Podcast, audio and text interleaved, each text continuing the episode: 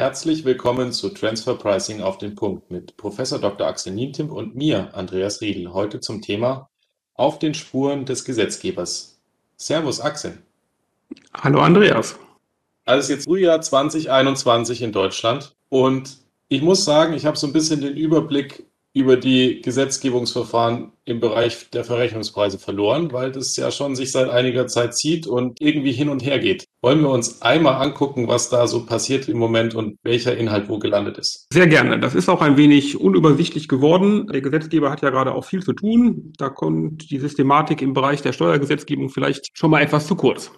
Ja, dann lass uns am besten doch einmal anfangen. Ich erinnere mich vage, musste nachgucken, dass am 10.12.2019 schon der erste Referentenentwurf zum ATAT-Umsetzungsgesetz veröffentlicht wurde und dass da ja Verrechnungspreisthemen mal drin waren. So, jetzt hat sich dieser Gesetzgebungsprozess, wenn ich das richtig auf dem Schirm habe, der ist, ist immer noch nicht abgeschlossen. Das hängt, glaube ich, im Bundestag im Moment. Und da ist, Stand heute, noch was zu Verrechnungspreisen drin oder nicht mehr? Ja, das kommt ein bisschen drauf an, von welchem Blickwinkel man drauf schaut. Also du hast recht, ursprünglich war in dem ATAT-Umsetzungsgesetz einiges zu Verrechnungspreisen geplant. Der Gesetzgeber hat sich dann zwischendurch in den Gesetzgebungsverfahren entschieden, Teile davon, die ursprünglich da drin waren, in ein neues Gesetz einzubringen und zwar, das muss ich selber ablesen, in das Gesetz zur Modernisierung der Entlastung von Abzugsteuern und der Bescheinigung von Kapitalertragssteuern. Die Kurzform ist Abzugsteuerentlastungsmodernisierungsgesetz und die Abkürzung Abst quasi unaussprechbar. Und offenkundig hat das relativ wenig vom Titel her mit Verrechnungspreisen zu tun, aber eben die Teile der Änderung im Paragraphen 1 AStG, die ursprünglich mal in dem ATAT-Umsetzungsgesetz geplant waren, sind jetzt hier drin. Da hat der Bundestag am 5.5.2021 das Gesetz verabschiedet und äh, die Zustimmung des Bundesrates ist eben für Ende Mai vorgesehen.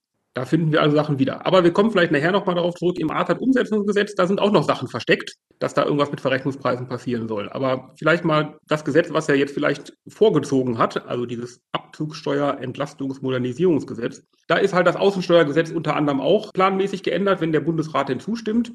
Und zwar sollen äh, insbesondere hier in Paragraphen 1 Absatz 3 vielfältige Änderungen gemacht werden. Das sind, glaube ich, die mit der materiell größten Auswirkung. Da haben wir bisher ja, ich sag mal so, diese Methodenhierarchie, diese Stufen, ne? also verschiedene Variationen von äh, Fremdvergleichswerten, die dann eben zu unterschiedlichen Verrechnungspreismethoden führen können. Das gibt der Gesetzgeber hier auf, ja, und bezieht sich im Prinzip auf eine Best-Method-Rule und sagt, man soll halt die am besten geeignete Verrechnungspreismethode für einen konkreten Fall anwenden. Das muss man mal abwarten, ob das materiell wirklich so starke Auswirkungen hat. Aber am Ende wird es etwas freier. Ja, also der Steuerpflichtige ist nicht mehr in dieser engen Hierarchie gefangen, aber erhöht vielleicht auch den Rechtfertigungsdruck, warum man denn eine bestimmte Verrechnungspreismethode gewählt hat. Ich glaube, allein über dieses Thema könnten wir jetzt schon relativ lange sprechen, weil wenn man sich die, die Streitigkeiten in dem Bereich dann so anguckt, dann sieht man ja gerade bei den Finanzierungstransaktionen schon, dass da gerade Methodenwahl, geeignetste Methode und solche Themen ein heißes Thema ist. Die Frage ist, ob da diese Gesetzesänderung ja etwas an der Auslegung ändert. Aber man sieht, dass diese geeignetste Methode sich ja schon quer verirrt hat dann zu den Verwaltungsgrundsätzen 2020 und da schon irgendwie so darauf Bezug genommen wird, dass es um die geeignetste Methode geht. Also da ist für mich gerade schwer fassbar, ob, ob die Gesetzesänderung was ändert oder ob das nur eine, eine Umformulierung ist, die so ein bisschen abbildet, was sowieso schon gelebte Wahrheit vielleicht in letzter Zeit war. Ja, ich sag mal, ähm, in der Praxis hat man diese Frage, ob man nun eingeschränkt oder uneingeschränkt vergleichbare Fremdvergleichswerte hatte, ja, äh, sowieso nicht sehr intensiv diskutiert. Und dafür die praktisch relevanten Fälle der nur eingeschränkt vergleichbaren Fremdvergleichswerte im alten 1 Absatz 3 AStG ja sowieso dann jede geeignete Methode anwendbar war, ja, glaube ich, dass das hier im Ergebnis gar nicht zu so viel Änderungen führen wird, außer dass man halt jetzt expliziter erläutern muss, warum man diese Methode gewählt hat. Ja, das ist also ein Teil der Dokumentation, den ich mir in Zukunft erwarte, wo man die Methoden einfach mal einmal durchgeht und sich dann entscheidet, warum man diese Methode gewählt hat. Und ein Ergebnis könnte natürlich auch sein, dass, naja, nur für diese Methode irgendwie geeignete Fremdvergleichswerte vorhanden sind. Ja, und dann wäre man eigentlich wieder bei der alten Rechtslage. Ich glaube, auch in dem nächsten Punkt die Frage des hypothetischen Fremdvergleichs, das ist ja sozusagen äh, die dritte Stufe gewesen in der alten Version, den will man auch weiter beibehalten. Da gibt es auch, ich sag mal, Eröffnungen, also dieses relativ starre Mindestpreis-Höchstpreis-Berechnungsschema, was der Gesetzgeber in dem alten 1 Absatz 3 ASDG vorgegeben hat, wird ein bisschen geöffnet. Hier wird jetzt nur noch von anerkannten ökonomischen Bewertungsmethoden gesprochen, ja, die man dann da anwenden kann. Was auch immer das sein soll. Es wird auf jeden Fall eine zukunftsorientierte, kapitalwertorientierte ähm, Ermittlung sein soll, ja, aber man ist jetzt hier nicht mehr so ganz festgelegt und sagt, vernünftige, fremdvergleichskonforme, ja, ökonomisch anerkannte Bewertungsmethoden seien hier jetzt angemessen. Es ist ja erstmal mehr Freiheit dann auch bei der Anwendung der Methode. Also von dem her ist es sowohl, sowohl positiv als auch, ich sag mal, wenn dann die Freiheit von, von den Finanzbehörden gegen einen verwendet wird, natürlich entsprechend negativ. Also von dem her, ja, wie häufig mal, was in der Praxis dann, ja genau. Viel Licht und viel Schatten, was man halt da so sieht. Wenn man, wenn man sich das jetzt so anguckt, was, was im Gesetz denn da so drinsteckt im Moment, ist dann das, was vielleicht am meisten Praxisauswirkungen auch für die Überprüfung von Verrechnungspreissystemen hat, die Festschreibung des Dempi-Konzepts, die dann da jetzt im, im Gesetz gelandet ist, oder siehst du das anders?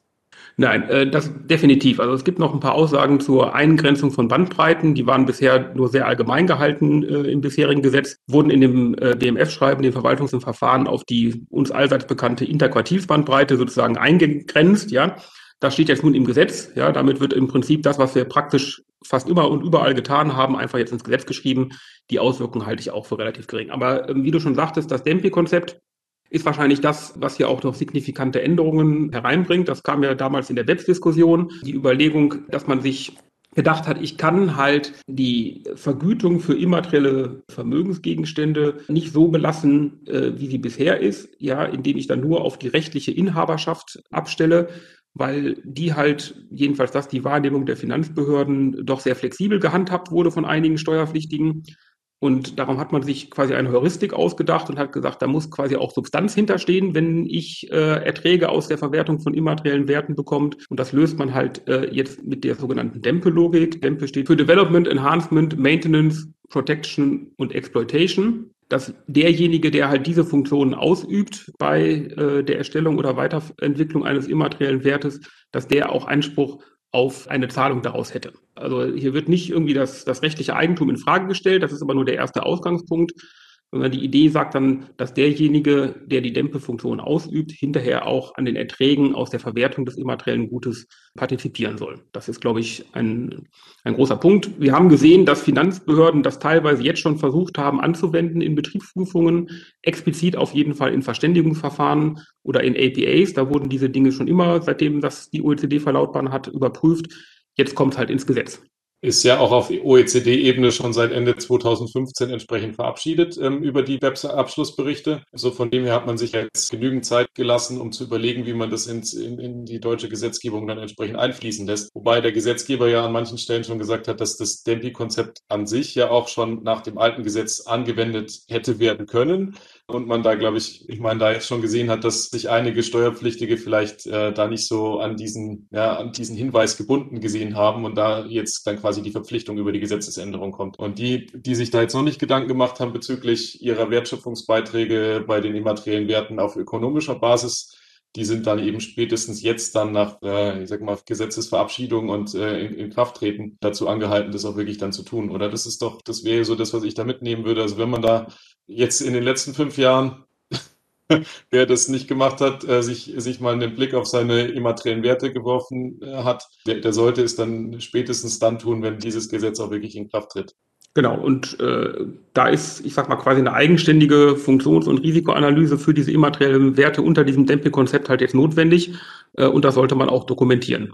Ja, an sich, ich meine, da kann man jetzt auch wieder sagen, ja, es engt natürlich den Steuerpflichtigen ein, weil man muss sich jetzt genau an dieses Konzept äh, halten und man muss genau diese Vorgaben jetzt äh, erfüllen, die da, die da aufgebracht werden. Aber andererseits ähm, ist es, ist es wahrscheinlich das Konzept, was jetzt international auch äh, die, die breiteste ja, Verbreitung hat und die breiteste Akzeptanz hat. Man sieht, dass es in den Verständigungsverfahren schon angewendet wird. Man sieht, dass die Diskussionen schon auf der Basis ähm, geführt werden. Und entsprechend ist da so eine Einheitlichkeit äh, dann wahrscheinlich auch sehr hilfreich, um Konflikte in der Zukunft dann zu vermeiden und auch besser gelöst zu bekommen.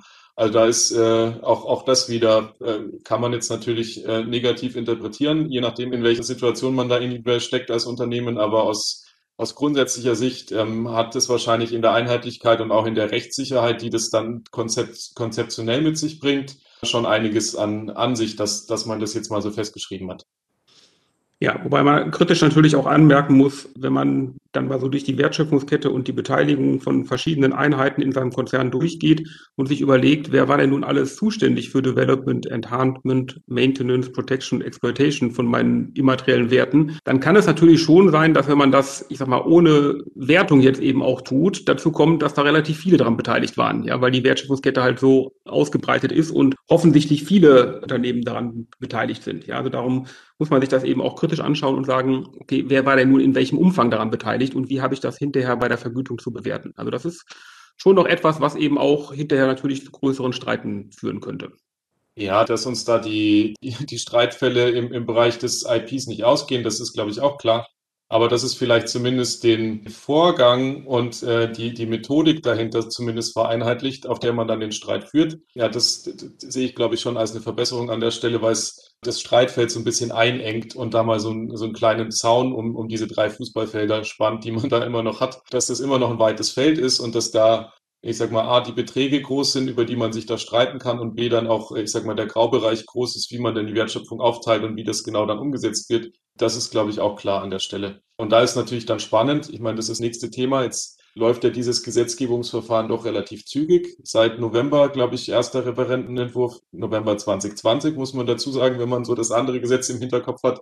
Jetzt mit eventuell dann äh, relativ zügiger Verabschiedung in, in der näheren Zukunft. Da wird ja dann wahrscheinlich auf der BMF-Schreibenseite auch was nachkommen, wo so ein bisschen Butter bei die Fische nochmal gegeben wird, oder? Ja, das, das ist ja geplant. Also neben den, ich sag mal jetzt eher formalen Aspekten, die das BMF in den, mit den, zusammen mit den Ländern in den Verwaltungsgrundsätzen 2020, die du vorhin schon angesprochen hast, ähm, veröffentlicht hast, ist dem BMF auch klar, dass die existierenden Verwaltungsgrundsätze von 83 und die Verwaltungsgrundsätze Verfahren aus dem Jahre 2005 einer Überarbeitung bedürfen. Also nicht nur hier in den quasi neuen Themen, die wir jetzt gerade angesprochen haben, sondern auch äh, bei den alten gab es ja neue Erkenntnisse, neue BFH-Rechtsprechung und so weiter. Das ist da alles nicht reflektiert. Also auch hier plant das BMF natürlich neue Verrechnungspreisleitlinien, ja, äh, aus deutscher Sicht, wo es dann eben nicht wie bei den Verwaltungsgrundsätzen 2020 um formelle, sondern eher um materielle Verrechnungspreisfragen gehen sollen. Aber natürlich warte das BMF hier erst das Gesetzgebungsverfahren ab. Ja, und dann könnte ich mir schon vorstellen, dass wir im nächsten Jahr da vielleicht auch Ideen zu präsentiert bekommen, was denn in so ein BMF-Schreiben alles reinkäme. Aber einen, einen habe ich noch zum Gesetz. Ja, also es gibt eben auch noch Änderungen bei den Funktionsverlagerungen. Das kann man schnell mal so ein bisschen überlesen. Erstaunlicherweise ist die Definition des Transferpaketes wieder ins Gesetz gelangt. Ja, also die hatten wir mal ursprünglich drin, ja, im Jahre 2007, als das mit Wirkung für 2008 äh, ja entstanden ist. Da wurde das Transferpaket ja definiert dann 2010 rückwirkend ab 2008 wieder rausgefallen, hatte also nie Wirkung, wurde aber immer einfach so behandelt. Das äh, hat man also jetzt dann äh, wieder neu eingeführt. Wir wissen also jetzt nicht, was ein Transferpaket überhaupt ist ne? also Verlagerung der Funktion als Ganzes, für die keine Vergleichsdaten festgestellt werden können und so weiter. Und es gibt auch noch eine Verschärfung, weil auch die Definition äh, der Funktionsverlagerung wird angepasst, und zwar nur in einem einzigen Wort, aber das hat schon, ich sag mal, materielle Auswirkungen und wird durch ein Oder ersetzt. Ja, weil also bisher ist eine Funktionsverlagerung äh, liegt dann vor, wenn Wirtschaftsgüter und sonstige Vorteile verlagert werden und so weiter und so weiter. Das heißt also, äh, das wurde interpretiert, es muss beides vorliegen. Wir wissen zwar nicht so ganz genau, was sonstige Vorteile sind, aber bei Wirtschaftsgütern hatten wir zumindest eine grobe Ahnung, was das ist, sodass man immer argumentieren konnte, ohne Verlagerung eines Wirtschaftsgutes ja auch keine Funktionsverlagerung. Und dieses und soll durch ein oder ersetzt werden. Also die Verlagerung von Wirtschaftsgütern oder sonstigen Vorteilen. Ja, und da äh, der unbestimmte Rechtsbegriff sonstige Vorteile halt sehr schillernd ist, könnte es sein, dass wir dadurch auch mehr Funktionsverlagerung bekämen. Ja, das ist noch so ein bisschen da versteckt, aber auch das soll geändert werden. Das hat ja dann auch wieder Auswirkungen, weil Funktionsverlagerungen ja auch alles meldepflichtige Fälle mittlerweile sind, äh, die nach DRC 6 dann äh, entsprechend äh, abseits jeglichen steuerlichen Vorteils entsprechend zu melden werden.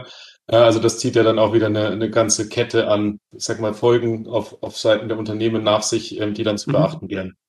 Ja. ja, spannend. Ein spannendes Thema dürfen wir jetzt trotzdem an der Stelle, glaube ich, nicht vergessen, weil in dem ersten Entwurf Jetzt kommen wir wieder zurück zum ATAT-Umsetzungsgesetz. Ja, ja, der ominöse 1a sich auch eingeschlichen hatte. Damals noch als neuer 1a zu den Finanzierungstransaktionen. Und der ist, wo ist denn der jetzt hin?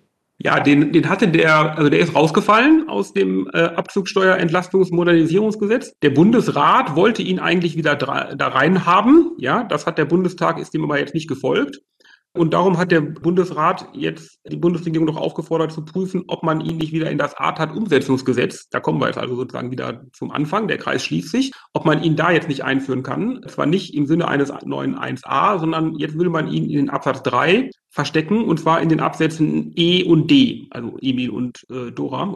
Da sollen also jetzt diese Überlegungen, also A zur, ich sag mal, fremdüblichen Zinshöhe hinein mit einem etwas abgemilderten Treaty Override im Gegensatz zu den äh, ursprünglichen Überlegungen und auch die Frage, wie denn Finanzierungsfunktionen zu vergüten sind, also die üblichen Funktionen wie Treasury, Cash Pooling, Hedging und sonst irgendetwas, die dann quasi gesetzlich unterstellt regelmäßig nur als Routinefunktionen angesehen werden.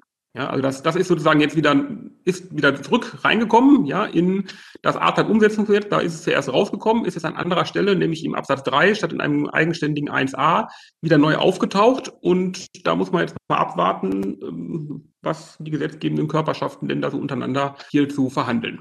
Nachdem Sie das Thema ja erst Ende 2019 im ersten Entwurf schon einmal aufgebracht haben, wird es mit der Meinungsfindung sicher noch eine Weile dauern und uns weiter beschäftigen. Und der spannendste Punkt, äh, ob man sich da jetzt ja mit diesem ganzen Zickzack hin und her, ob man sich da jetzt durchringt, ähm, ich, das ist ja immer noch ein relativ starker Eingriff dann, ich sag mal, in, in die Regulatorik an der Stelle einseitig äh, den Fremdvergleichsgrundsatz so ein bisschen zu beengen und da wirklich äh, klare Aussagen zu treffen, wie denn manche Dinge zu handhaben sind abseits äh, der normalen Regelungen, ob man diesen Schritt dann wirklich jetzt vor der Bundestagswahl noch gehen will.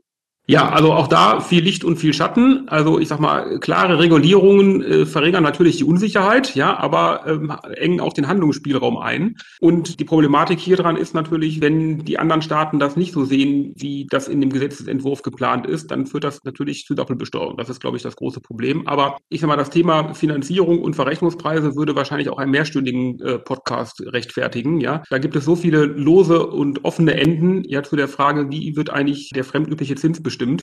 Das kann man wahrscheinlich gar nicht, ich sag mal, für alle einheitlich befriedigend lösen.